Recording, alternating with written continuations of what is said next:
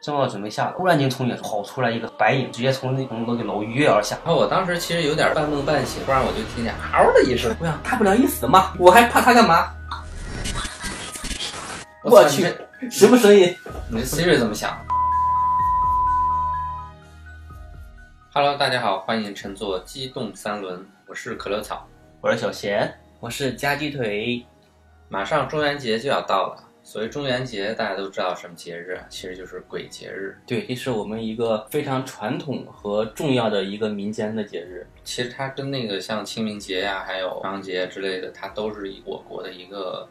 祭祖的节对日。啊对对祭祖的节日。但是我反而我感觉七月十五这鬼的那种感觉会更重一些。啊，对、嗯我们我们中国有四大鬼节嘛，嗯，像清明呢主要是祭奠，嗯然后那个寒日节应该是给这个应该是寒寒冬节应该是，嗯，也是给祖先们去送一些贡品，让他们去过冬、啊，准备一些过冬的物资。嗯，在那个世界过一些好的日子。好对日对子对。对，然后春节呢，也是一个我们在人间团圆的时候，也不能忘了我们先祖。唯有这个七月十四这个鬼节，对，有的地方是七月十五，对这个这个中元节是单独的为我们的先祖专门的一个节日。可能这个节日里面，呃，用我们俗话说，阴气会最重的一个节日。或者是不是我七月十五刚好是整个阳历年的最中间的一天，前接不到头，后接不到头，中间这个不是时间阳段历年，是阴历年，七月啊十五、啊是阳历是年是阴历七月啊， 15阴历十五，呃，阴历七月十五，阴历七月十所五以。相当于它是前不接头，后不接头，这个阴气比较重，所以说这一天的话，可能比较阴的一天，鬼门打开了，开了溜那达个。溜达。对，我对这个节日比较有印象，是当时我记得有一次是在南京，那天是周末，然后嗯、呃出来溜达溜达，然后当嗯时刚到南京不久，嗯、周末出来逛的时候就发现市里边有很多街头巷尾的都在那儿烧纸，因为现代城市嘛，尤其像南京这种国际化大都市，它都禁止的哈，对对，就是感觉这这相对属于一种不太文明的现象啊，所以当时就觉得有点纳闷。然后走那么几条街以后，转念一想，不对，今天这个节日好像是个是鬼鬼节节，七月十五了，七月十五。对，完了那天晚上我还大街上到处乱溜 达，当时有点虚，有点后怕感觉。那天晚上有没有意识到之后有没有早点回去？嗯，走累了回去的。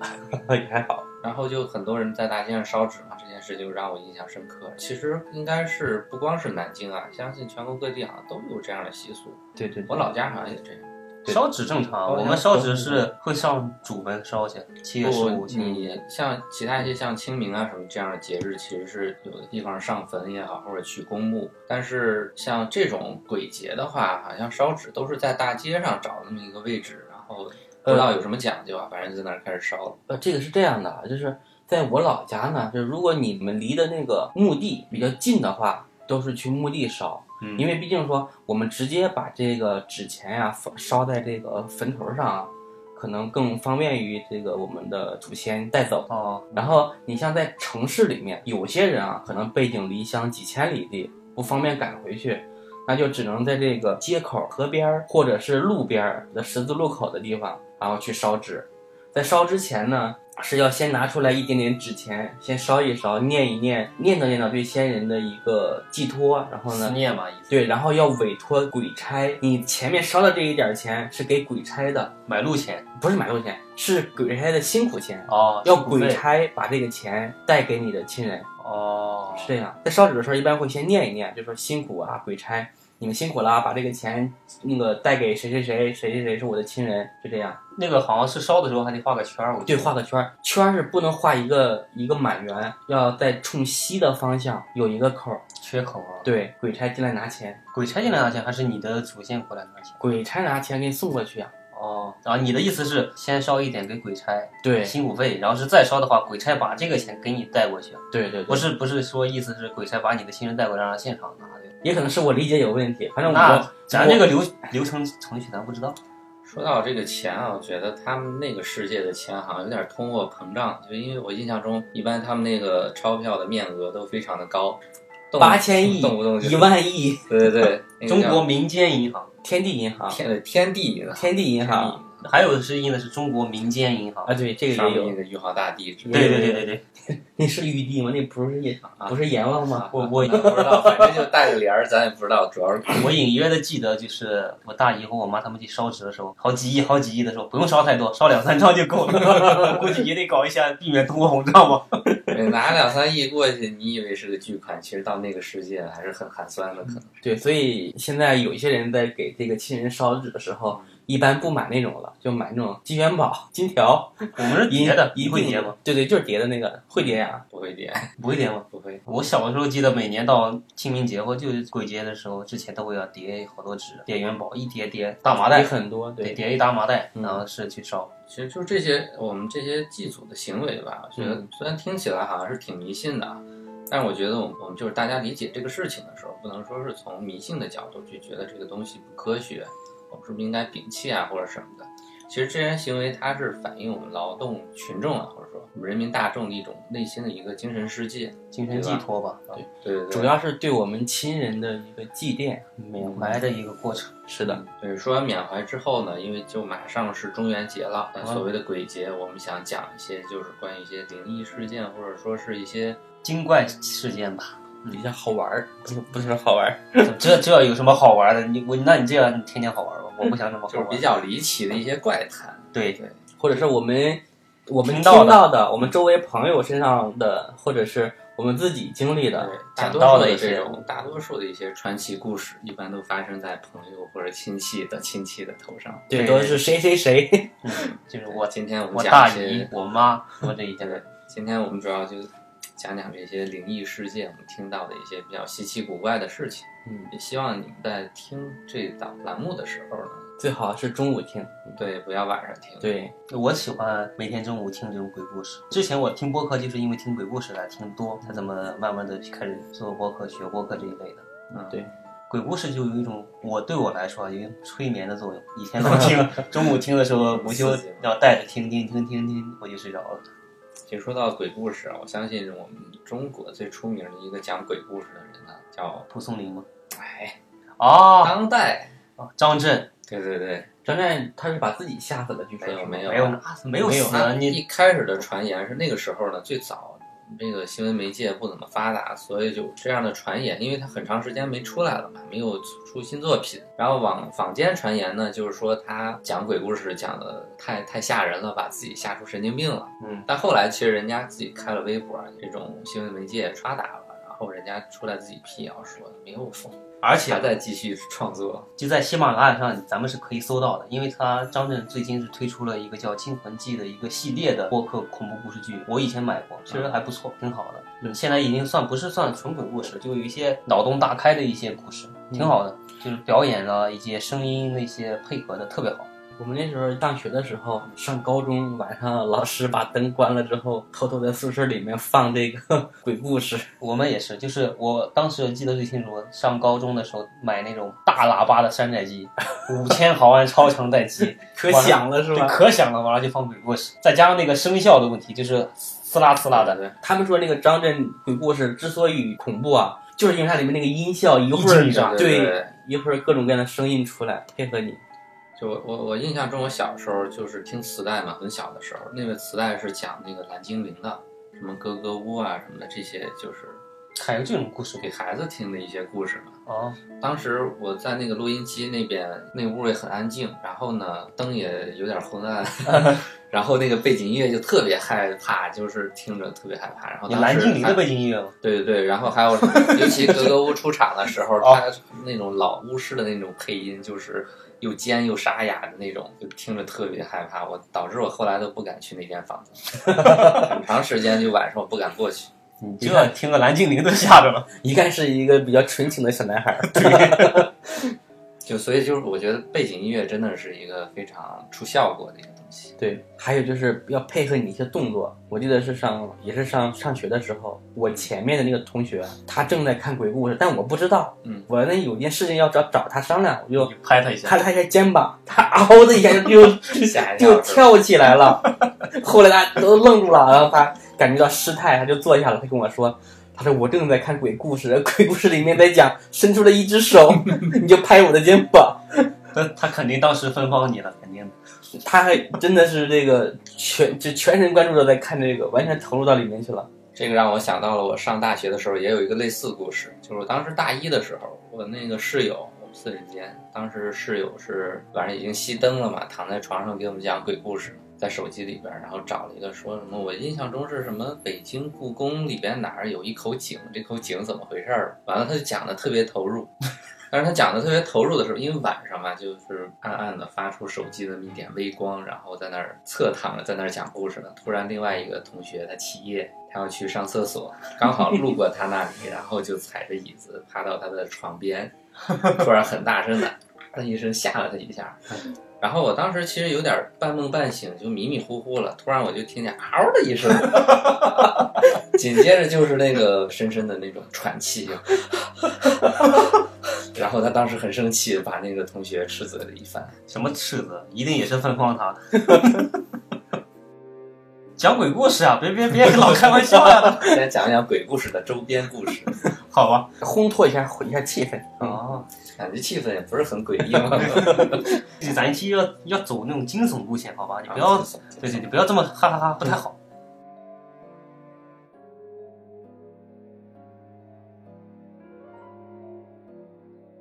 嗯，正式开始吧啊！那好，那开始那个草哥，咳头草，嗯，你来讲讲你的经历。啊，这个我本身经历的可能会比较少，但是我听过一些。印象中以前我姥爷他讲的，说是他一个朋友，嗯呃，当时是晚上上厕所，因为在农村嘛，上厕所的时候、嗯也不是上厕所，他就走路上，然后在路边儿就解决了大号，大号在多边姐姐对，啊，好吧，厉害。然后呢他就没注意，蹲完了起身，回头发现蹲在了一个坟上。我去，然后呢，他也没想太多，完了就走了。睡了一觉，醒来以后发现脸上呢有五个那个红掌印儿，手指印儿，对，五个手指印儿，感觉是好像被谁拍了巴掌。在在在脸上对，后来就生病了，嗯，一病不起，后来就归西了。啊，真这样？我去其实，我是在想那个，你说鬼吓人，他把你吓死了，你万一你俩在阴间碰到，这得多尴尬呀！对，可能就你小子把我吓死的，可能鬼界和我们的人界也是一样的，地域广大，谁知道你去了之后能不能找到他？嗯，也是，其实很多这种流行的鬼的传说啊，我觉得就是因为它会对我们人类会造成一些损害，比如说对你的健康或者生命啊。一般无非有那么几种情况，一种呢就是上来直接给你弄死，比如说掐死或者怎么样的，或者把你吃了吸你的阳气，啊、还有一种呢就是说你只是看见他了，完了你可能跟他产生了一些间接的互动，然后可能当时没事儿，完了我回去过两天，就像我刚才讲那个故事一样，回去以后我生病了，然后就去世了。叫阴气侵邪。我给大家讲一个吧。嗯那天我跟我妈聊天的时候听说的一个故事。当时是我妈小的时候，因为嗯是在农村里面，我外婆去世的比较早，大概是在我妈十三四岁的时候。有一天晚上，我外公他们下班的时候，大概也应该是五六点儿，当时不下班比较早嘛，可能五点多就下班了。当天晚上，我外公就又哭又笑，大哭大闹的。我妈、我大姨、我小姨还有我舅，他们就是几个人都看到了。就我外公当时就坐在地上，就是又哭又闹的，然后是那种就说我现在就是年纪轻轻我就死了，我孤魂野鬼的，我想回个家我就找不到。现在人家阎王爷也不要我，我就在路边走来走去，做个孤魂野鬼。你们谁也不看我，谁也不照顾我，就这种意思。嗯很明显的口气就是我外婆，然后她就说是说要不是我跟着谁谁谁，我今天晚上就回不来家了，怎么怎么地的。谁谁谁谁谁就是我二外公，就我外公的弟弟，嗯，就相当于是我二外公他下班的时候，路上就是一直我外婆的这个嗯魂、看到我外公二外公了，然后跟着嗯跟到家以后附到我外公的身上，我妈说很清楚，就是外公那感完全不一样，而且还是当时是我妈的嗯外婆，就是应该曾外婆吧，直接跟跟我大姨说，就是找我舅他干娘，因为我舅他干娘是村里的神婆嗯，把人家叫过来吧，让人家处理处理，结果把那个我舅他干娘请过来以后，就小孩全出去了，我爸我妈他们全部出去以后，就在屋里做法，过了一会儿，我外公才过来。再缓过来。这个是真事儿，因为我外公是他当时是老会计，嗯应该是那种唯物主义，不可能是搞这种演的那种，应该像是真事儿。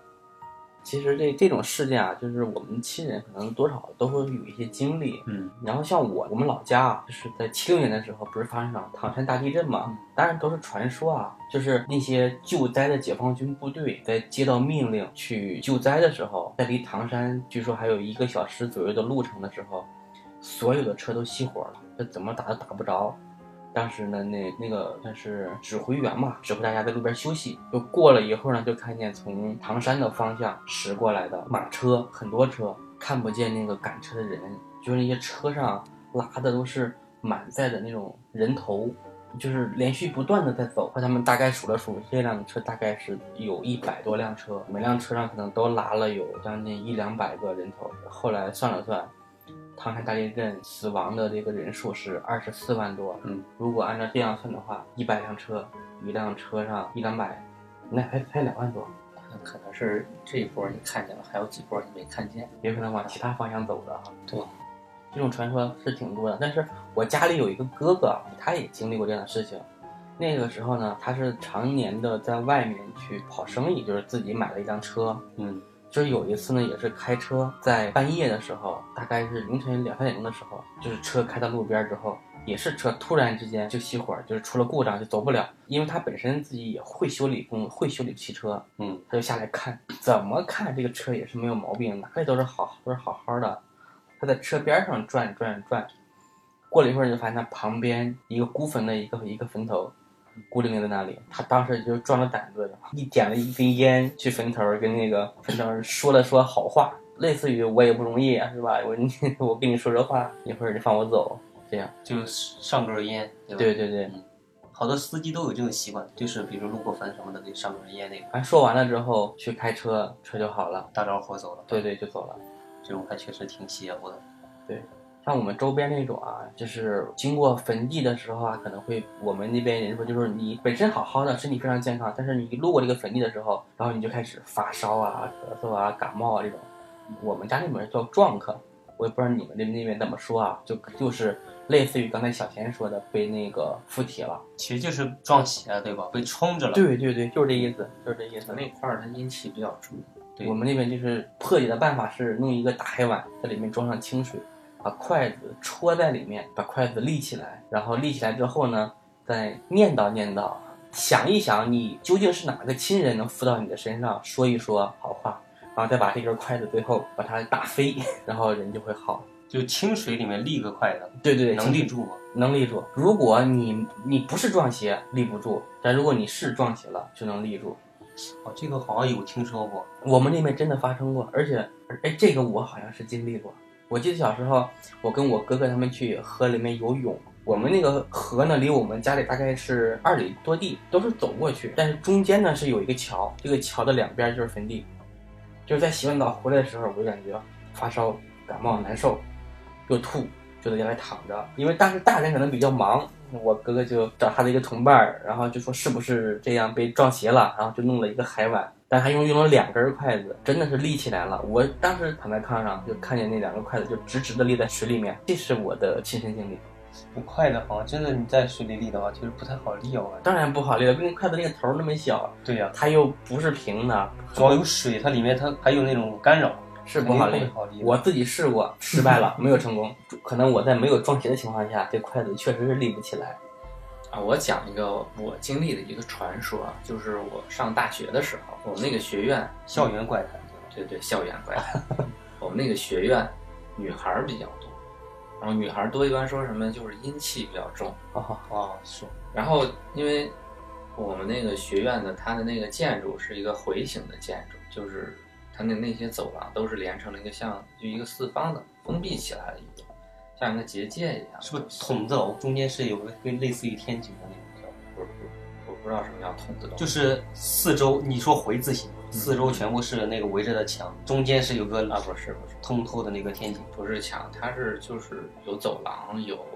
教室之类的，反正它是反正就是形成了一个回字形的走廊。哎对对是吧然后这个传说呢就起来了，因为这个风水上来讲，它又聚阴气，完了女孩儿会比较多，所以就就会容易出现各种闹鬼事件。嗯，然后我阳气重，可以派我过去。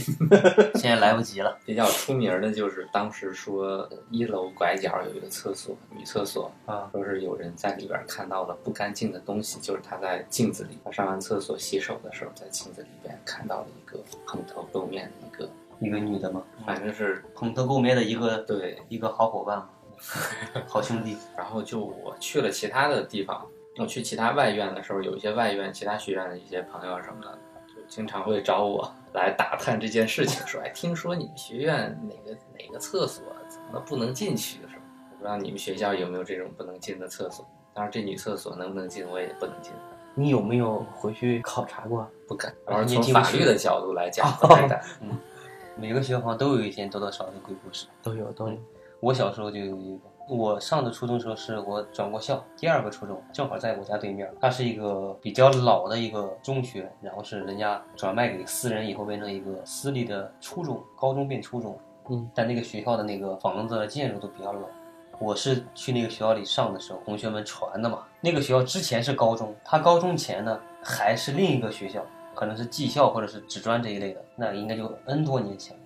就我们教学楼后面有个老寝室楼，那个寝室楼一看就很老，就是校园里传说，当时那高中前顶楼上有个女宿舍，呃，死过一个女的，那个上吊死的。为什么都是在对宿舍的传说这么多？对你要这么说，我们以前大学的那个宿舍楼里边，就是有一个楼梯正对的那个房间，一直锁因为我印象中对他一直锁着的，就是那个楼层来来往往，应届生毕业什么的，他从来那间房子都不住人。对，那这个东西就留下了一个传说，就是杜撰故事的一个空间，是就是他们说那间房以以前也是有一个学生在里边上吊去世，啊，所以那房子一直关着。是这样，就听说是有一次，一很多次啊，但其中有一次比较邪乎的是，以前下面是那个男女不是都是混层嘛，只是混层不隔不隔寝，就相当于把男生从四层调到五层，然后女生从五层调到四层，就是意思是男生阳气重压一压，啊，对，我听说也是，就是现在啊，在很多的这个城市改造的时候，对学校往往是建在墓地之上的，对，好多都是对，就是说学生的呃阳气重一些，可以镇住他们。大部分学校都是相传啊都是这么建的。对对，据说是对，然后是我继续，就是有一天晚上，很明显，就是你当寝室的男生楼上有人在跑，是在楼顶上跑来跑去的，平台上跑，很响，就是咚咚咚咚咚咚咚咚咚来回窜，嗯，就叫保安嘛，当然也不是保安，那时候肯定是很早以前就是看门大爷。 或看门大叔说：“你上去楼上看看，是不是哪个学生在捣乱或怎么地的？因为那个门是锁着，学生们上不去。说你让他赶紧搞下来，我们都睡不着了。”然后是保安就说：“那行吧，那我上去看看。”就拿钥匙上门看。上去以后巡视一圈没东西，正要准备下楼的时候，突然间从远处就跑出来一个黑白影，不是黑影，黑影看不见，咚咚咚的跑过去，然后是直接从那从那个楼跃而下。保安是这么描述的。太吓人了。 对，真的，你想，你不管是有个人或反正一个白的窜出来，常说然后就你往肯楼定要里吓一跳。他说看到好像是一个长头发的一个不知道什么东西白影就穿过去跳楼下来嗯。第二天保安就不敢，那楼下第二天有没有发现什么东西？反正第二天肯定是没有，但晚上他肯定是不敢看的。那就可能说这儿有一个穿白衣服的鬼，老是重复做这样一个动作。但是奇怪，你想他是说是在寝室吊死，他为什么要在楼上跑来跑去？嗯，而且还有是说，就是之前这个事情之前，在学校大门的时候，有的时候就会有人半夜三更的敲那个门卫的窗户，敲门卫的那个门儿。这个当时传说是这么传说的，我还想退休了以后去找个门卫干一干。比听较你危说，险现在不太听想了。听你说完，我还是算 了吧。啊，也别去那种老学校里当保安，太危险。是。说到保安啊，下面我讲一个我的亲身经历，是在一个没有保安的厂子里面发生的故事。这个故事其实是在，应该是不能算故事，是我的亲身经历啊，是在零九年春天的时候，清明前后。当时那一年啊，我觉得天气特别反常，因为都已经过了清明了，嗯，但是当时老家是在唐山那边，那些树啊还没有吐芽，天气非常冷。嗯，我其实是三月份在那边找到的那个一个小的广告公司，其实就是一个工作室，一个门店，嗯在里面做一些打杂的工作，嗯，嗯，算是自己想干设计，但是一直没有得到机会啊。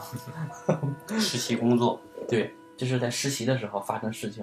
当时那个老板呢是在嗯，唐山的一个城郊的地区租了一片场地，在里面呢是存放各种各样的货物。广告公司是它的一个副业，它的主业呢是应该可能是一个二道贩子去销售一些产品。当然那里是个厂房，是个仓库，他当时就在里面呢盖了几间房子给我们当宿舍用。那那那年的春天真的是特别冷，嗯。然后呢，我们都是在广告工作室一干活就干一天，然后晚上呢，由这个广告公司的那个厢式货车把我们都装在车厢里面，一起拉到那个厂子里面。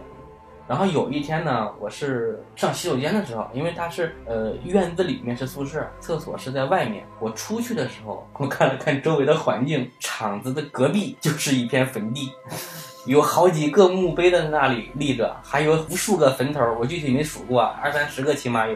我的天呐，当时我的这汗毛一竖啊，怎么是在这个地方呢？我操！不过当时年轻，这个其实我白天看记忆中白天没注意嘛，我干活呢都是晚上回去，白天在店里。对，平时也没路过过啊。没有呀，那个地方很很荒凉的。哦，但其实当时本身胆子比较大，可能说这个惊慌的这个感觉有一瞬，然后就过去了，也也无所谓。直到发生了下面那一件事情，就有一天呢，我们是在那个唐山百货大楼。如果大家对唐山有有了解的话，我也知道唐山有一个非常有名的商场叫唐山百货大楼，以前可能各个城市都有，嗯但是各个城市呢，可能说在随着时间的推移啊，这个百货大楼可能就变成公私合营啊，或者是那个被个人承包啊这种。但唐山的百货大楼的经营状况非常好，嗯它的那个业绩能把当时的国美啊、苏宁啊全都干掉，那销售业绩非常厉害。然后那天呢是在里面给一个活动的门店在贴那种广告的那种，算是广告条儿或者是怎么样吧。贴完之后呢，当时已经是晚上十一点多了。当时我回到那个广告的那工作室里面的时候，他们都已经走了，然后他们就说你打个车回来吧，明天给你报销。那也可以，然后就打了一个车。打车呢，我我只知道一个大概的位置，因为我平时都是坐在那个车里面，我根本就不知道外面的这个路到底该怎么走。而且还是厢式货车，像是我就封就全封闭，只知道一个大概的位置。然后我凭着我脑子里面平时那个车的左右转动的时候，按照这个思路去摸索，去摸那个我住的那个宿舍。但是那个车把我放下之后，我就在那里转了一转了一小会儿，我就完全转向了。当时大半夜，月黑风高，月亮被浓浓的雾气所遮住，然后我就在里面开始找瞎走路，最后走走走到了一个应，我感觉应该是那个城市堆积垃圾的地方，就是一个个垃圾山很高，嗯，然后就是那种大树啊，真的是我觉得得两个人合抱才能才能抱得过来，特别粗的树，绝对的阴森恐怖，我怎么也找不到方向了，而且旁边一个人也没有啊，当时真的是叫天天不应，叫地地不灵，我我就汗毛一下子就立起来了。嗯对，然后嗯当我时就想点根烟压压惊，但是不会抽烟。 对，不会抽烟。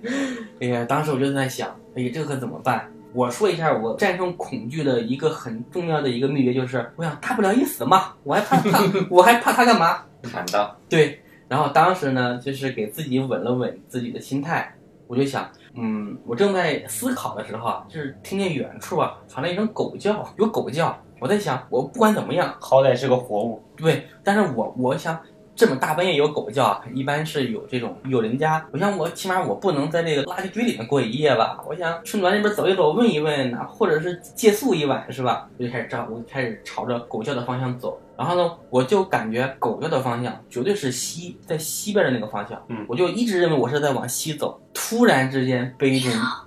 能帮你做点什么吗？：“我操去，什么声音你这 Siri 怎么想的？不是啊，我这手表的呀，我从来没，我去，啊？谁叫的的灵异了？神奇的力量出来了吗？立场出现了。啊，真的是突然 Siri 要帮你，你要帮谁呀、吓我一跳！这对，当时我就突然被一种力量所绊住，我人就完全跌倒了。哇去，吓了我一跳，因为空无一人的大半夜里面，我在走路，突然被这个力量所绊倒，人就完全挂在了那个上面。挂什么绳？后来我摸了摸是非常细的铁丝不，是看不见吗？没月光很暗的，很暗的。哦，而且当时也比较紧张嘛。然后呢，我就想想，这可能是一个别人种地的一个园子，可能被荒废了，有一些立住的那种围栏啊、铁丝啊之类的被圈起来那种啊，我可能被挂在上面了。起来稳了稳自己的心，继续往西走。感觉离狗叫越来越近的时候，一个奇怪的事情发生了。我突然看见了我宿舍旁边的那几个墓碑，那里 那里直直的矗立着。就是看到那几个坟了。对呀、宿舍旁边的坟，对，哇塞，然后这个坟的旁边我，我定了定眼睛，发现我操，是我他妈的梦寐以求的我的那个宿舍的大门。但是当但是我才发现，我走的方向一直是东边的方向，一直是往东走。但是我最开始的记忆里面，它绝对是在往西走，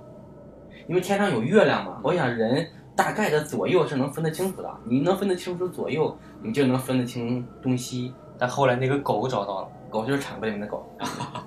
冥冥中厂子里的狗有一个指引，是有可能。但这个事情，我觉得一直以来啊，让我困扰着你。我还是不能理解，为什么我明明能分辨得清楚东西，但我依然是在明明是我感觉往西走，但最后是我在往东走这件事情，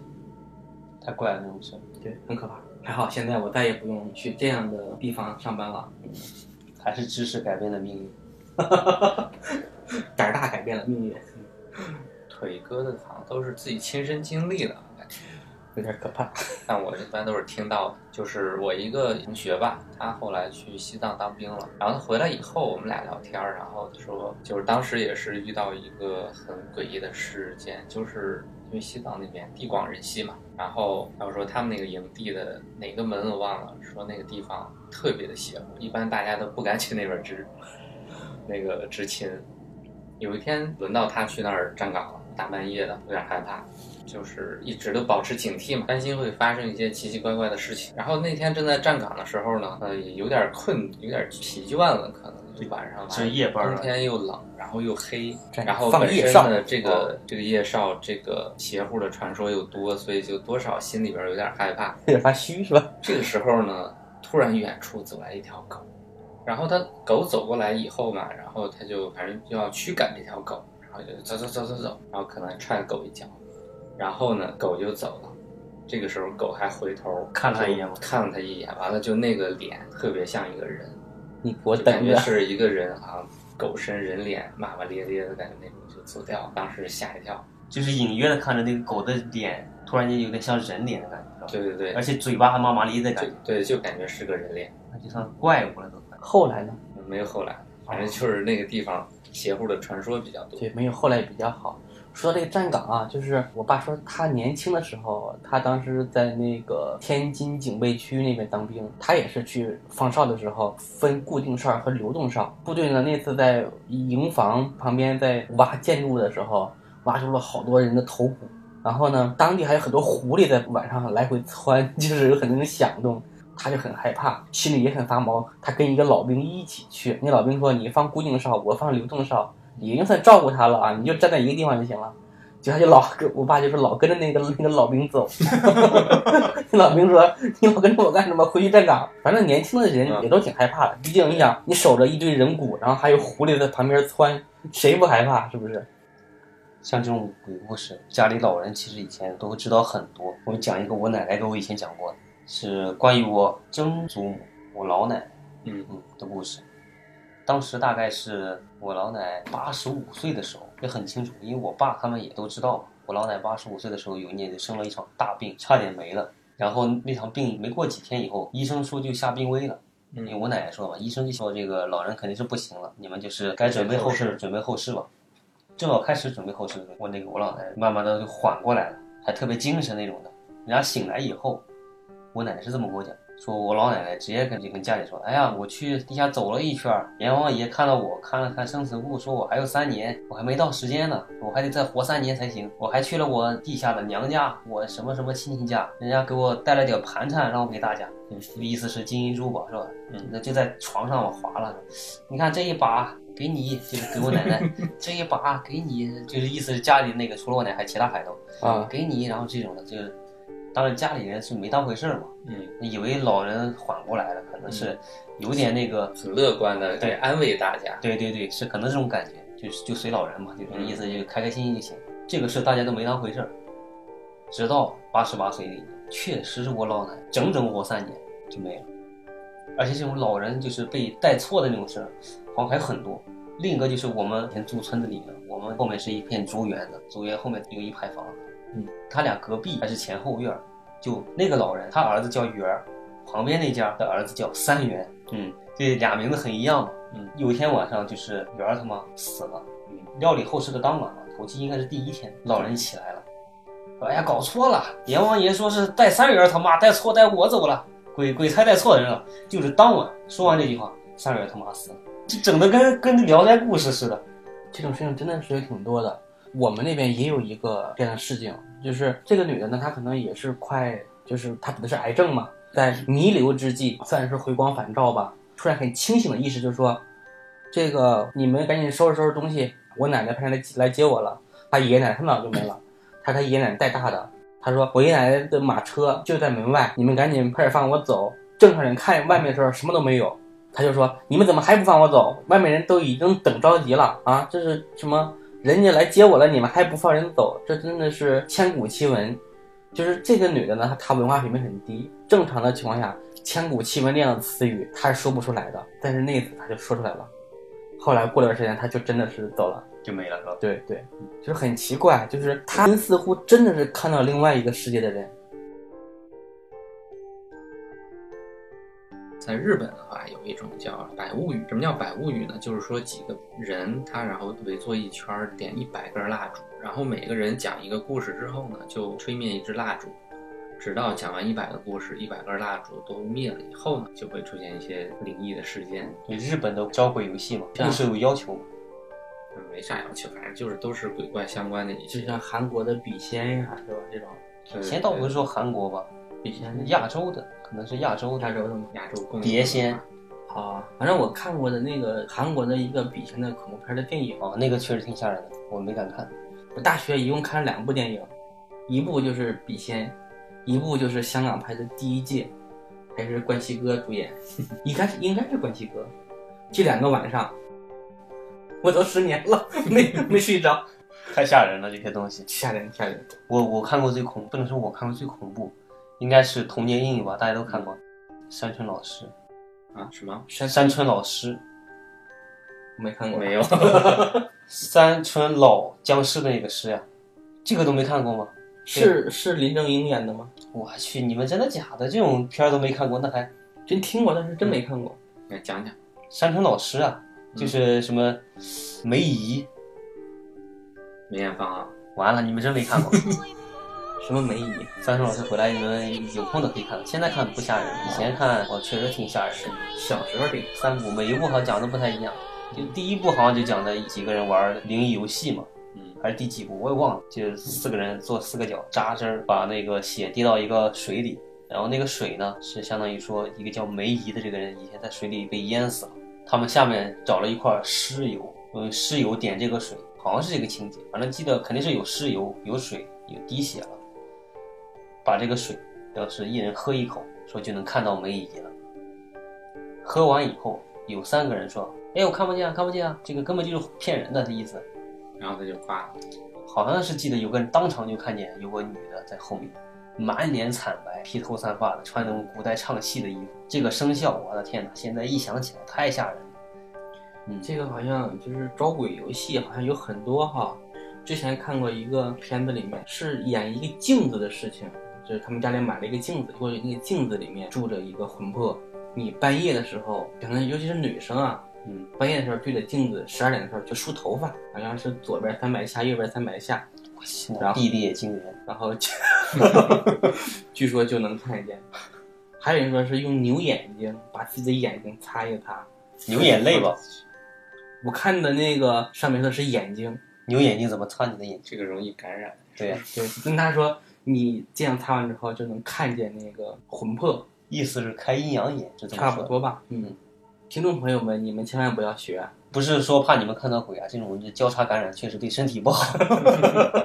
呃，就现在来说，就我觉得在日本那一块儿啊，当然日本也有一些很恐怖的鬼片儿嘛，但是日本的话，对于妖怪这种文化的一些研究啊，或者是影视作品的一些反应啊，其实更多的时候都是以一种憨态可掬的形象出现的。合同就比如说合同这种，在很多感觉是个搞笑的角色，因为他本身的形象就比较搞笑。合同是不是就相当于日本水鬼，是吧？对对，就是它是一个秃顶的形象，完了对浑身发绿，然后还背一个乌龟的盖子，嘴还是尖尖的，所以每次一般他在电影里边出现的角色都比较憨憨的。搞笑担当了。所现以在他在那个《菊次郎的夏天》里边有一次，那个谁北野武强迫一个路人，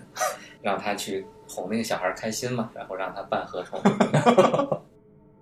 日本这种鬼怪这种文化还挺盛行的，很多的，对其实中国也也有挺多那种鬼怪文化。对你比如最早《山海经》这一些《搜神记》，其实都是讲的鬼怪嘛。啊，对我们中国的四大这种怪异小说，就神鬼的小说，就是《搜神记》《封神演义》《聊斋志异还说，》还有《山海经》。哎，以前我记得纪晓岚写那个《草堂笔记》，是不是也是鬼怪？ 《阅微草堂笔记》是吧？啊还有什么子不语，什么酉阳杂俎，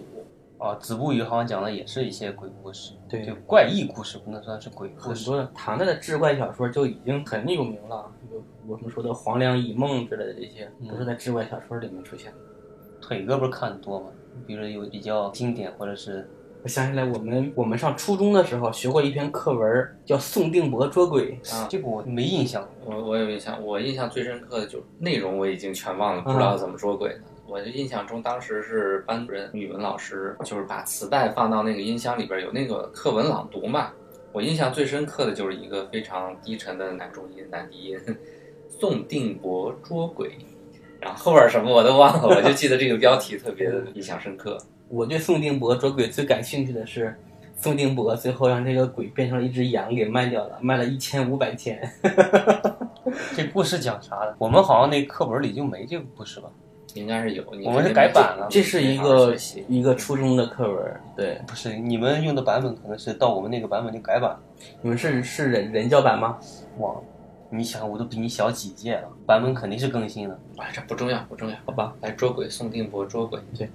呃，讲的是谁呢？有一个叫宋定伯的少年，在行夜路的时候遇见了一只鬼。宋定伯就问你是谁，他说我是鬼。然后呢，他就这问么你，直白吗？对，他就问你是谁，他说我是，我是人，他说我是我叫宋定伯，他说我也是鬼，然后那鬼就问他说你要去哪里？他说我要去哪哪里，那个去什么宛城好像是。那鬼说我也要去的，我们一起走吧。走了一会儿呢，那鬼说这样走好累，要不这样我们相互背着走，我背一会儿你，你背一会儿我。孙定伯说可以呀、然后孙定伯就先背着他走，那鬼在身上轻飘飘的跟没有一样。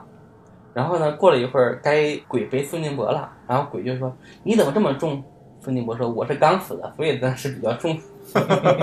然后还又没死透。嗯，对，然后过了一会儿呢，需要过一条河，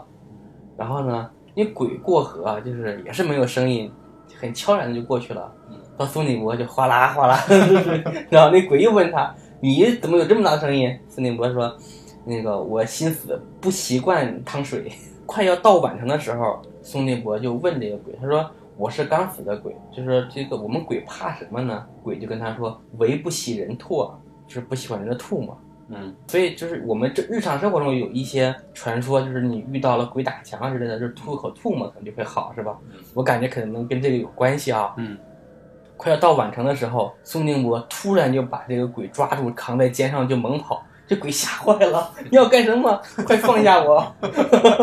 然后宋定宋定伯也没有听他的。等到了宛城这个这个地方呢，宋定伯就把这个鬼放到了地上。这这只鬼呢就变成了一只羊，然后孙定伯怕这鬼变化，就朝这只羊，朝这个鬼吐了几口吐沫，然后呢，这鬼就变成了一只羊，就不能变了。然后宋定伯就把这只鬼给卖掉了， 卖了一千五百钱。倒赚一批，这鬼都惊呆了。对，这个是应该是东晋甘宝写的《搜神记》里面的一个故事。哦，怪不得。这个故事我想可能在初中给我们讲是告诉我们，你们不要怕鬼，遇见鬼你还能赚一笔。我觉得还是有，就是教他的教育意义，就是说要让你急中生智对对对，啊，遇到事儿不要怕。对，机智的去解决问题对，对对，哪怕是鬼，嗯也能帮你带来财富。 哦，你这个这这个路子啊，有钱能使鬼推磨，这个叫有勇气能使鬼变钱。 对对对，看你的智慧。都是致富的一个路子。我们也可以找时间去墓地边上转一转。 啊，说起来想给大家推荐一个电影，呃，叫《杀戮都市》，是日本的一个算是动画三 D 不是三 D 动画，它是其实是一个漫画。漫画改编。你说的应该是一七年左右的那个一六年，一六16年年出的杀戮都市》那个日本 CG 动画吧，对对对那篇讲的是《百鬼夜行记》，对吧？对，里边就有很多的鬼。其实这个电影主要讲什么呀？就是有那么个球儿给他们去干四就是发布一些任务，然后他们去做任务。这任务可能挺玩命的一些任务。这个电影里边主要描述的就是一个日本有个很出名的叫《百鬼夜行》，反正就是一堆鬼出来了，这几个人去打鬼的故事。 我里边印象深刻的是那个大天狗，哦，就天狗那怎么打都个打不啊对死天狗，日本天狗那个，然后日本天狗就是那个这个，我觉得它这个形象还是挺常见的。嗯，它作为日本文化的一个符号，就是一个红脸的人，然后他的鼻子特别的长，哦，对，就是因为他鼻子特别长嘛，哦所以在有些那种色情的影视作品里边会被拿来做道具。嗯，对，就是看这个日本的这个一些介绍文化里面，这个形象经常出现。对对对，就是你在如果是不管安卓还是 iOS 的系统，你如果输入“天狗”，应该应该会出来那个 emoji 的表情。嗯，其中有一个就是我记得特别清楚的就是一个猥琐大叔的一个光头，对，那个是最强悍的，怎么打都打不死。那个鬼叫叫华朴，就是最后那个 boss，那个那个终极 boss 啊、对对对，我另一个还就是就一颗头的那个，最开始有个就单单独一颗头，就是这个电影其实虽然是百鬼夜行，但是它不恐怖，然后它的视觉效果也特别的震撼，嗯，所以我觉得可以以推荐荐给给大大家看看一下。嗯，就它不是那种单纯的鬼片，对但是有一些鬼的元素在里面。就是它其实就是个爽片儿，融合各种哎对对的鬼啊、打机械啦、嗯，包括一些就是特别厉害的打斗场面，反正效果挺好的。这个可以，大家可以看，嗯，就是可以作为就是我们这个话题的延伸嘛，一个推荐。嗯。其实我们前面说了很多的这种灵异事件，那我们接下来我觉得可以总结一下这个一般传说中的这个鬼它的共性是什么，这样也方便大家以后走夜路的时候给去大家辨识哪个是鬼，对哪个不是鬼。对，其实说到这个鬼啊，你说到鬼的这个共性，嗯，如果说鬼作为一个某一个区域的一个群体的迷信或者是崇拜怎么样幻想之类的，但是我们可以看一看我们东方的鬼，嗯，对吧？然后西方的鬼都比较一下，发现他们的共性太一致了，轻飘飘的，嗯，然后呢是故去的这种人，对吧？或者是经过一些比较惨烈的死法的人啊，嗯都没有脚嗯。东西方的文化里面，鬼都是没有脚的，对吧？魂魄都没有讲，就鬼都没有脚，包括僵尸，我们中国的僵尸要吸血，西方僵尸也是要吸血，中国僵尸吸血吗？吸血呀，啊就一我记得是咬人吧？有人就是吸血呀。哦，啊，你说到这个僵尸，我记得很小时候传说的那种什么僵尸什么那种故事，你们听说过吗？对，僵尸其实是一种所以尸变。对，九五年什么，九五年僵尸成都僵尸事件，但好像听说是因为一家人得狂犬病了，咬人。有可能是这也狂犬病是咬人的，嗯，狂犬病犯的话是咬人的。是的，是的，嗯，好像听说是那个那一家人，可能是谁犯病了咬人，以后就是都犯病了，疯狂咬人。那咬他们那狗，这毒性挺大的。后来这一家人他都被烧死了，对都是被烧死的。对，我感觉可能是因为这个事件之后，香港的那个僵尸电影才起来，像林正英拍的那种。对，而且小时候还听说过，比如就我小时候大概是在三四年级，什么就就传说什么哪块儿哪块儿山被炸了个洞，洞里面蹦出了好多僵尸，太多的故对事，，那个这种故事哪儿哪儿都有。可能版本不一样。我们这版本是里面出了个大蛇，那个蛇的嘴和山洞口一样大， 后来放炮打，拉了什么几十节火车皮把那个蛇给拉走了对对对，嗯，那得吃多少顿儿啊？太多了。 对了，我们网上有非常诡异的几件事情，哪些？嗯，有一个借尸还魂，是在台湾，就是一个家里的一个女主人嗯有病，就是去世了。嗯，但过了一会儿，这个人就活过来了，但是他所发出的声音、描述的这个故事跟场景都是另外一个人的，就说自己叫叫朱秀华，这个名字就和原来的那个名字就一点都不一样。他自称自己是借了这个房子，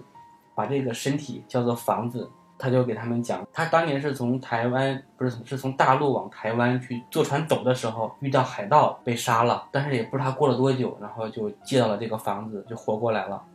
然后后来人们就是开始觉得不太相信他，等他把他就是他的身世都描述清楚之后，有人去大陆查过，发现他说的事情都是真实的，这个人是真实存在过的，他所描述的那个村子什么都是存在的，这个故事的可信度很高。如果网如果这个听友们感兴趣的话，可以去百度上搜一搜朱秀华借尸还魂事件。这个朱秀华借尸还魂好像是台湾特别有名的一个事件，对吧？对对对，就在台湾，嗯，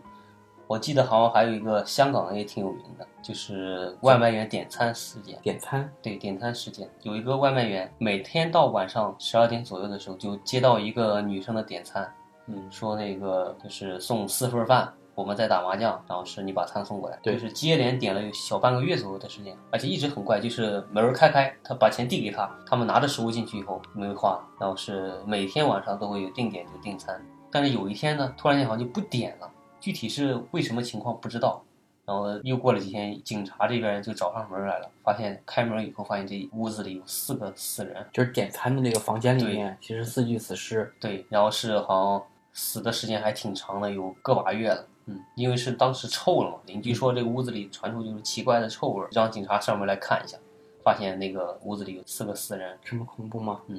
结果法医鉴定说从胃里发现了新鲜的食物，相当于外卖就员是真的吃吃的外卖呗。然后外卖小哥过去一看，哎，这不是我送的吗。嗯，估计那小哥都被吓死。天哪，那你说完这个香港的故事，咱们咱们再说一个大陆的故事。这个故事将会发生在你下次在晚上点外卖的时候，开门的时候注意一下，这太吓人看了！看是不是有一些异常的行为发生。完了，那整整完以后，大家晚上不敢点夜宵了。哪天外卖小哥失业了会打你的，晚上少吃点儿。少吃点确实是好事。其实我们前面说的很多这种怪谈啊，就小时候其实听到这些故事都很害怕。就你在尤其在晚上的时候走夜路，呃，灯光再昏暗一点儿，你总会幻想好像会突然出现个鬼或者怎么样过来害你。嗯，小时候其实胆儿很小，但是当你长大了以后，尤其你经历了一些社会的毒打，这个时候其实你就是我自己不自觉的，我没有刻意的说啊，我不再害怕这件事情，我是一个唯物论者，我无神论怎么样的，其实没有刻意的去想这些事情。就当你 经经历过一些风霜雨打，经历过一些社会的这种历练，对历练、跌宕起伏，你的人生对吧？你会不自然的不会把这些事情放在眼里。就是社会带给你的伤害要远远大于鬼故事带给你的伤害。可以这么说吧。 就是你，其实说白了，就是你没工夫考虑这种瞎奇奇怪怪的事儿了。对对对，真的是，对，每天加班加到十二点，回家就睡觉 了。就无所谓。你让我加班到三点，让我自己走夜路，我不会觉得害怕，完全没想这个事因为儿，我心里想的都是需求，想的都是工作。没这就是这样一这个热爱工 PPT，作的明人。天我要怎么再改一下呢？对对对，就不会像小时候走路走夜路的时候，这个我是走 S 型还是 Z 型？这样的话后面才没有人跟我。对，确实是。其实小时候呢，确实比较胆儿小哈，但是长大了以后，真的是慢慢胆子就大起来了。比如像刚才我说，我自己调节自己恐怖的一个秘诀就是大不了一死。 太坦荡了，对，这个是真的。但是现在我想，我确实是不怎么害怕了。嗯就有的时候反而会感觉，呃，听鬼故事是个消遣。你像我以前嘛，就是我刚才前面提到，我是老听鬼故事嘛，嗯，就是中午没事儿干，嗯，然后是午休的时候戴着耳机听着听着就睡着了，跟以听前鬼郭故事，对跟以前郭德纲的相声是一个逻辑一个道理，对对对，是的，我也是经常会听一听鬼故事，在上班的时候。而且我喜欢听鬼故事上班的时候可不能听鬼故不事，不不，怎么是回事儿？是一边工作，但是耳朵耳朵里面听着鬼鬼故事，就像这样听可歌一以样。激发你的创意，啊，哎这就紧说迫得感，通了。啊，嗯，PPT 写的更好，对，那我不困。那我就不行，估计我听多的话就困了。三个社畜在这儿聊天，我们社畜的话题太多了，行了吧？那今天讲的这些惊奇鬼怪故事也挺多的，等改没有时间我们再聊一期怪物吧。可以，嗯，中国怪物和日本怪物以及世界怪物的一些，一些故事关于和那个怪物关联到一起的故事。等改明儿我们聊一期，好吧？那今天我们就这样，好，好拜拜。拜拜。再见。